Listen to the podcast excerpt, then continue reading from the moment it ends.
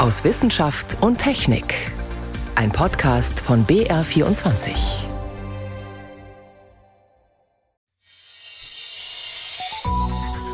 Heute mit Ingeborg Hein und der Suche nach dem Glück. Niemand wird 100% so Honigkuchenfertig durch das Leben laufen können. Es geht darum, zu akzeptieren, dass es negative Dinge im Leben gibt und trotzdem zu schauen, wie kann ich die andere Seite ein bisschen unterstützen. Wie das gelingt, erfahren Sie gegen Ende der Sendung. Außerdem berichten wir gleich über zwei Möglichkeiten, Viren wirkungsvoll zu bekämpfen. Zunächst aber sprechen wir darüber, wie sich klimaschädliches CO2, Achtung, wieder einfangen lässt. Ich begrüße Sie zur Sendung aus Wissenschaft und Technik.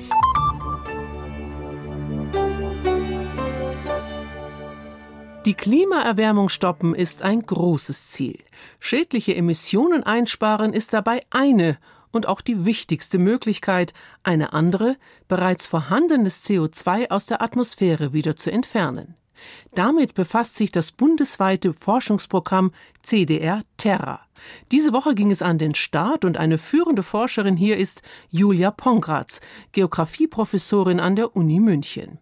Frau Pongratz, Kohlendioxid wieder aus der Atmosphäre nehmen, das klingt abenteuerlich. Wie geht das? Es gibt eine ganze Bandbreite von Methoden, die diskutiert werden. Einerseits ähm, können die auf dem Land basiert sein. Da kennt jeder Aufforstung oder Wiederaufforstung. Man kann auch forstwirtschaftlich CO2 senken schaffen, indem man ähm, das CO2, das der Wald durch Photosynthese aufnimmt, in sehr langlebige Holzprodukte steckt. Biokohle, beschleunigte Verwitterung, auch technologische Maßnahmen, sowas ähnliches wie künstliche Photosynthese, ist alles auf dem Land möglich. Gleichzeitig kann man auch in den Ozean schauen. Auch da gibt es Maßnahmen, dass man Mangroven oder Seegras oder Salzmarsch, ähm, Wiesen versucht auszudehnen. Bestimmte Dinge, die Sie erwähnt haben, werden ja schon gemacht, wie zum Beispiel die Aufforstung. Gibt es denn auch noch andere praxisreife Methoden? Biomasseplantagen beispielsweise, die man dann in Bioenergie einfach umsetzt sehr speziell ausgewählte Gräser oder schnell wachsende Bäume wie, wie Pappel, die man in Kurzumtriebsplantagen dann ziehen kann. Also das steht grundsätzlich zur Verfügung. Auch technologische Anlagen gibt es schon, die das CO2 also künstlich aus der Atmosphäre rausholen. Allerdings ist da die Frage der Skalierbarkeit, dass die wirklich einen nennenswerten Beitrag zur CO2-Entnahme liefern können. Was meinen Sie mit dieser Skalierbarkeit? Wir müssten eigentlich Ende des Jahrhunderts negative Emissionen insgesamt haben. Das heißt, dass dann diese CO2-Entnahme sogar größer wäre als die Emissionen, die wir anderswo noch in die Atmosphäre bringen. Gibt es denn auch neue technische Methoden? Es gibt eine ganze Reihe von diesen Methoden, die noch nicht im großen Stile angewendet werden, also wo man noch sehr viel forscht, auch was denn die Nebeneffekte sind. Beispielsweise beschleunigte Verwitterung, oder dann auch die Speicherung im Gestein. Also auch da muss man noch sehr viel länger gucken, weil diese Maßnahmen einfach noch nicht so etabliert sind, wie jetzt beispielsweise Aufforstung, was wir zwar nicht in Absicht des Klimaschutzes, aber doch indirekt ja bereits seit vielen Jahrzehnten und Jahrhunderten machen. Was passiert denn mit diesem eingefangenen Kohlendioxid?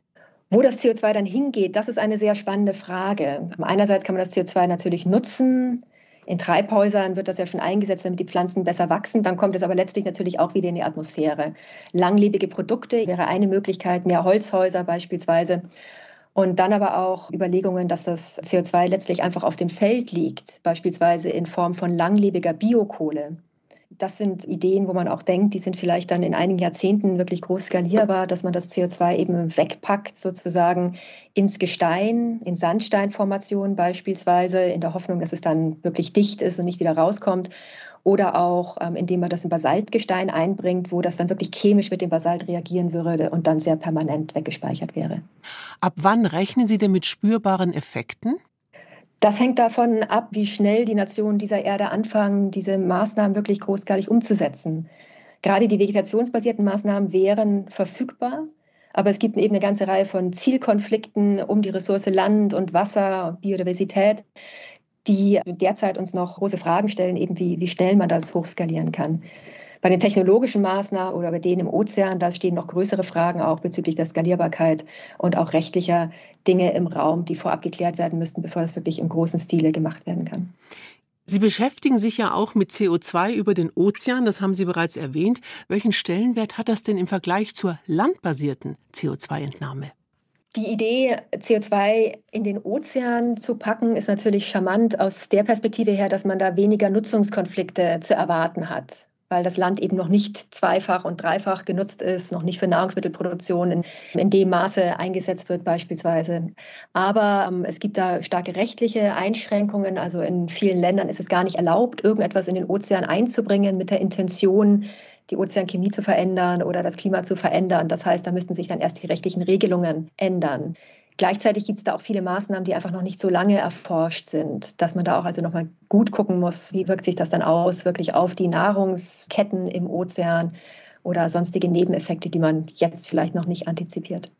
Dem Klimawandel beizukommen, ist ja wie eine Art Wettlauf gegen die Zeit. Wie hoch sehen Sie die Chancen?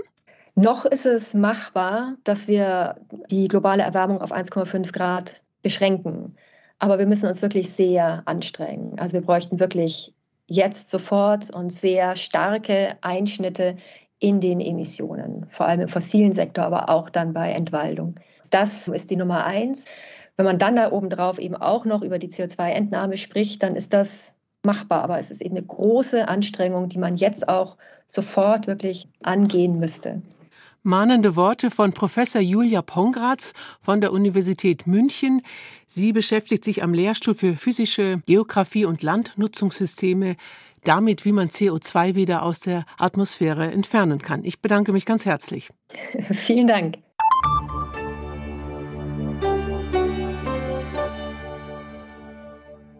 Ein sogenanntes Breitbandantibiotikum verordnen Ärztinnen und Ärzte immer dann, wenn sie nicht genau wissen, wer denn nun der Übeltäter für eine Infektion ist, zum Beispiel wenn die Nebenhöhlen entzündet sind.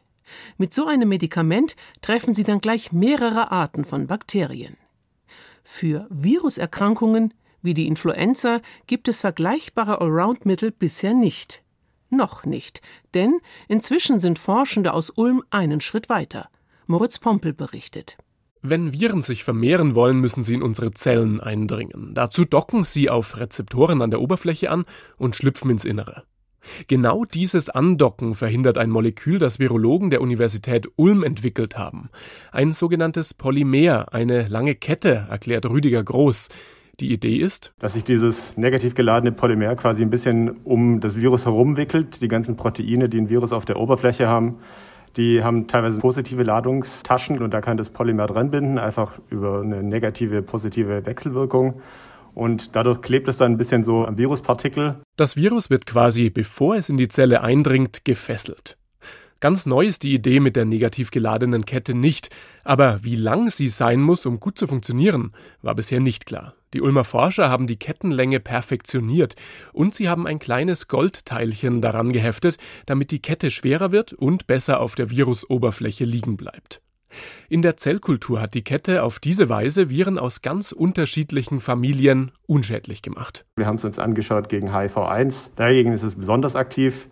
Dann aber auch gegen Zika-Virus, das kennen vielleicht noch manche aus Brasilien vor einigen Jahren. Dann aber auch gegen Herpes simplex Virus 1, gegen RSV, das ist ein anderes Pneumonie-induzierendes Virus, und eben auch gegen SARS-CoV-2. Die Ulmer Virologen sind dann für zwei Atemwegsviren, RSV und SARS-CoV-2, noch einen Schritt weiter gegangen. Sie haben Mäusen ein Nasenspray mit den winzigen Ketten darin verabreicht. Fazit: Die Mäuse sind seltener krank geworden. Die Frage ist jetzt, lässt sich das Ganze auf den Menschen übertragen?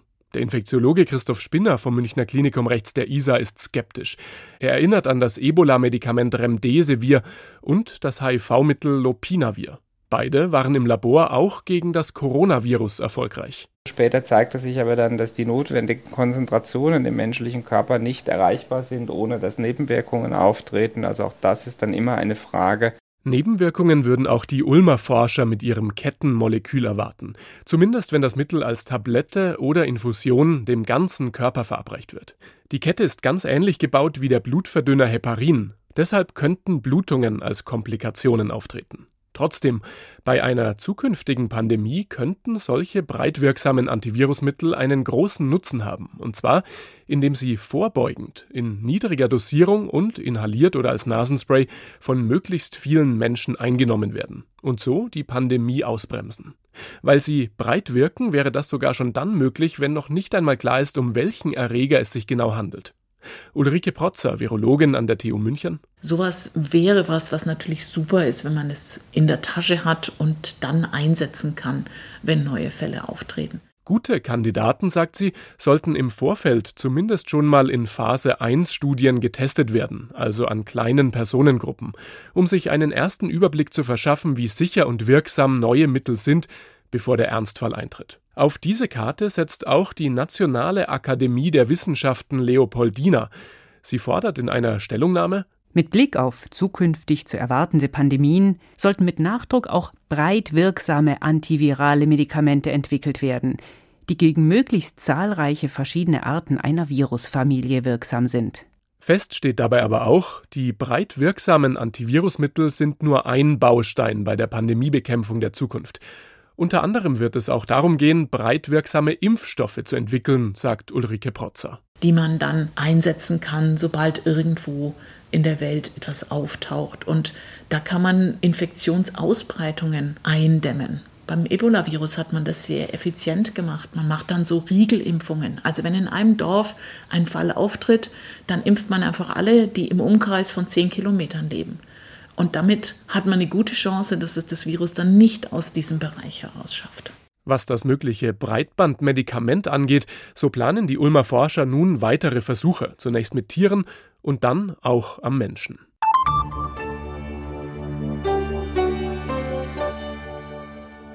UV-Strahlen, dabei denken vermutlich jetzt viele spontan an Sonnenschutz, um schädliche UVA und UVB-Strahlen zu verringern.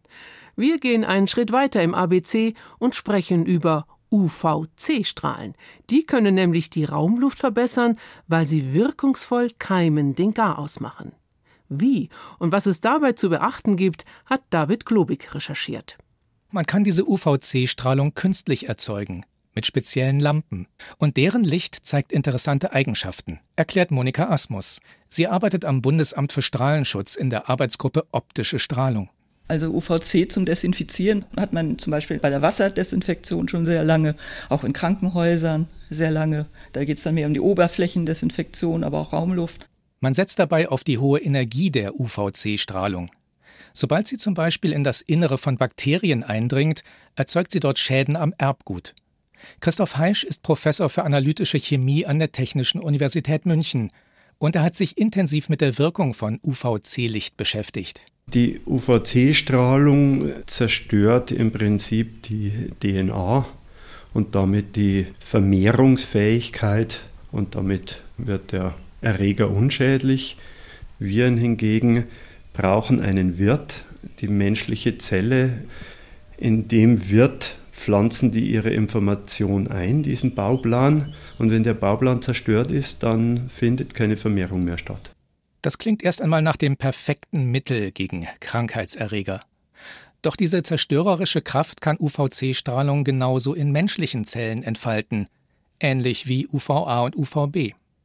Darum gelten zum Beispiel am Arbeitsplatz strenge Grenzwerte für UV-Strahlung.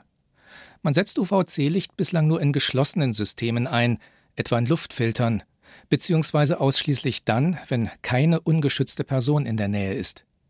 Im Zusammenhang mit Corona sucht man jetzt allerdings nach Möglichkeiten, um von diesem Grundprinzip abweichen zu können. Christoph Heisch hat zusammen mit einem Kollegen einen UVC-Lichtvorhang entwickelt. In dem strahlt gebündeltes UVC-Licht von der Decke Richtung Boden. Schweben nun Coronaviren durch die Lichtbündel, werden sie abgetötet. Damit kein Risiko für Menschen besteht, ist die etwa 15 cm breite Virenschutzwand aus Licht mit Sensoren ausgestattet, quasi mit einer Lichtschranke. Wenn man in diese 15 cm reinlangt, ist auf beiden Seiten der Wand ein nicht sichtbares Abschaltsystem, also berührungslose Überwachungsoptik eingebaut, die das System sofort ausschaltet. Den UVC-Vorhang also. Einen anderen Ansatz verfolgt ein Forscherteam in Schottland. Es hat in einem Versuchsraum mehrere UVC-Deckenleuchten eingebaut, die den gesamten Raum in ultraviolettes Licht tauchen. Dann haben die Forschenden keimbelastete Luft in diesen Raum geleitet und regelmäßig Luftproben entnommen, beschreibt Kenneth Wood von der Universität von St. Andrews. Es waren in diesem Fall nicht Viren, sondern Bakterien. Sobald die Leuchten eingeschaltet wurden, ist die Bakterienbelastung im Raum schnell um mehr als 98 Prozent gesunken. Das waren wirklich spektakuläre Ergebnisse. Um dieses Konzept auch in Räumen umzusetzen, in denen sich über längere Zeit Menschen aufhalten, haben die Forschenden UVC-Lampen mit einer ganz bestimmten Wellenlänge verwendet, 222 Nanometer. Denn je kürzer die Wellenlänge ist, desto geringer dringt das ultraviolette Licht in die Haut ein, sagt Kenneth Wood. Bei diesen kurzen Wellenlängen absorbieren Proteine in der Haut und die obersten Hautschichten das Licht. Sie verhindern, dass es bis zur Basalschicht durchdringt, wo es zum Beispiel Krebs verursachen könnte. Bei den Augen genügt nach seiner Aussage der dünne Film als Schutz, den die Tränenflüssigkeit bildet. Wie stark diese 222 Nanometer Strahlung der Haut zusetzt, das haben Kollegen von Kenneth Wood im Selbstversuch getestet. Und wir haben gesehen, dass DNA-Schäden nur in den obersten Hautschichten aufgetreten sind. Dort, wo die Zellen so gut wie tot sind und sich nicht mehr vermehren und dabei sind, abgestreift zu werden. Monika Asmus vom Bundesamt für Strahlenschutz überzeugt das allerdings noch nicht.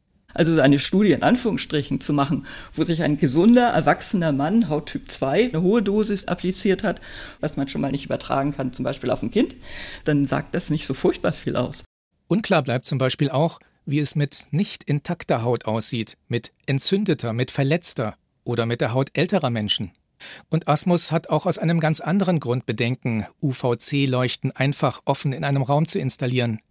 Wer garantiert, dass die eingebauten Lampen tatsächlich nur 222 Nanometer abstrahlen? Das macht schon einen Unterschied, ob Sie wirklich bei diesen 222 Nanometern kappen, also rausfiltern, oder ob Sie da noch einen Schwanz von längerwelligerer Strahlung haben, die dann eben tiefer eindringt.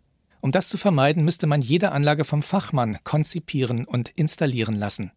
Und am besten nach jedem Lampenwechsel nachmessen, ob die Leuchtmittel tatsächlich nur die Wellenlänge abgeben, die unbedenklich ist. Es gibt also noch eine Menge Hürden für das Licht, das Krankheitserreger abtöten kann. Noch mehr Wissenschaft gibt's täglich auf BR24 und auf br.de/slash wissen. Glücksgefühle hat jeder mal, trotz bedrohlichem wie Klimawandel, Krieg und Corona. Allerdings selbstverständlich sind sie nicht, denn wie Menschen mit schlechten Meldungen umgehen, sei es im persönlichen Umfeld oder in den Nachrichten, das ist ganz unterschiedlich. Forschende wollen wissen, warum ist es so und was sind Faktoren für eine Art Glücksformel im Leben. Das hat auch meine Kollegin Birgit Magira interessiert. Noch vor der ersten Antwort steht die Frage, wovon genau sprechen wir eigentlich, wenn es ums Lebensglück geht? Man muss unterscheiden zwischen Glücksmomenten, die ganz plötzlich kommen zum Beispiel und oft unerwartet sind. Äh, dann gibt es eben noch das, was ich als Freude bezeichnen würde. Und dann gibt es noch Zufriedenheit, also wo man tatsächlich vergleicht und sein Leben einschätzt, was ist gut und was ist weniger gut und wenn man das, dem Guten einfach mehr Gewicht gibt. Die Kulturwissenschaftlerin Annegret Braun von der Ludwig-Maximilians-Universität München forscht zu Glück und Lebenszufriedenheit. Sie bestätigt, für das Gefühl, mir geht's gut, spielen gute Beziehungen eine große Rolle. Freundschaften, aber auch in der Nachbarschaft oder am Arbeitsplatz. Freundschaften zu fördern, Freundschaft zu pflegen, Zeit mit Freunden zu verbringen, das ist eine sehr, sehr wichtige Glücksquelle. Ein anderer bekannter Faktor sei eine erfüllende Arbeit, so die Kulturwissenschaftlerin, wo man die eigenen Fähigkeiten einbringen kann und dafür auch Anerkennung bekommt.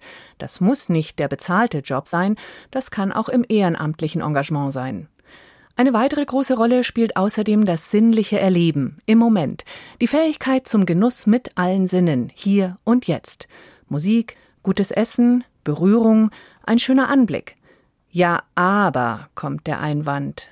Was, wenn man mit schlimmen Zahnschmerzen aufwacht, gerade den Job verloren hat oder ein lieber Mensch gestorben ist. Niemand, also egal wie sehr man ein zufriedenes Leben sucht, wird 100 Prozent seines Lebens so honigkuchenfertig durch das Leben laufen können. Und es geht darum, zu akzeptieren, dass es negative Dinge im Leben gibt und trotzdem zu schauen, wie kann ich die andere Seite bewusster wahrnehmen, die andere Seite ein bisschen unterstützen. Erklärt der Arbeits- und Organisationspsychologe Timo Lorenz von der Medical School Berlin. Die Kulturwissenschaftlerin geht noch einen Schritt weiter. Für sie ist das Erleben von Unglück fast schon Voraussetzung für Glücksempfinden weil Glück ein Kontrasterlebnis ist. Also wenn wir gesund sind, dann ist ja nicht so, dass wir dann sagen, ich bin so glücklich, weil ich gesund bin. Das ist uns oft gar nicht bewusst. Aber wenn wir dann krank sind und danach wieder aufstehen können und wieder gesund sind, dann empfinden wir das als Glück, dass wir wieder gesund sind. Denn letztlich geht es auch im Unglück um die eigene Wahrnehmung und die Gewichtung. Die Zahnschmerzen sind grauenhaft, keine Frage. Aber dass ein Zahnarzt sie schnell beenden kann und eine Krankenversicherung die Behandlung bezahlt, da kann man sich freuen. Allerdings tun sich manche mit dem Freuen von Haus aus leichter. So wie die Anfälligkeit für bestimmte Krankheiten ist auch die Fähigkeit zur Zufriedenheit zum größten Teil in den Genen festgelegt, also ererbt, heißt es aus der Zwillingsforschung. Gleichzeitig hat man einen fast ebenso großen Teil selbst in der Hand, und angeblich liegt es nur zum allerkleinsten Teil an den äußeren Umständen, wie es mir geht. Kann das sein? Ist das Unglück wirklich so sehr selbst gemacht? Also man sagt, 50 Prozent sind genetisch bedingt, dann sagt man 10 Prozent eben die Umstände und 40 Prozent kann man selber dazu beitragen. Also ich finde 10 Prozent schon auch sehr schwierig. Also wenn ich an die Ukraine-Flüchtlinge denke zum Beispiel, das sind ja wirklich die Umstände. Also ich denke tatsächlich, dass die einen größeren Faktor ausmachen. Es sind natürlich Studien, die aus den USA kommen. Da ist natürlich auch eine Lebenseinstellung da, also dass mir jeder für sein Glück selbst verantwortlich ist. Von daher kann ich mir vorstellen, dass es natürlich auch kulturellen Hintergrund hat, wie diese 10 Prozent zustande kommen. Der kulturelle Hintergrund spielt womöglich auch mit rein, wenn in einer sehr individualisierten Gesellschaft vor allem die Frage gestellt wird, wie kann ich glücklich sein?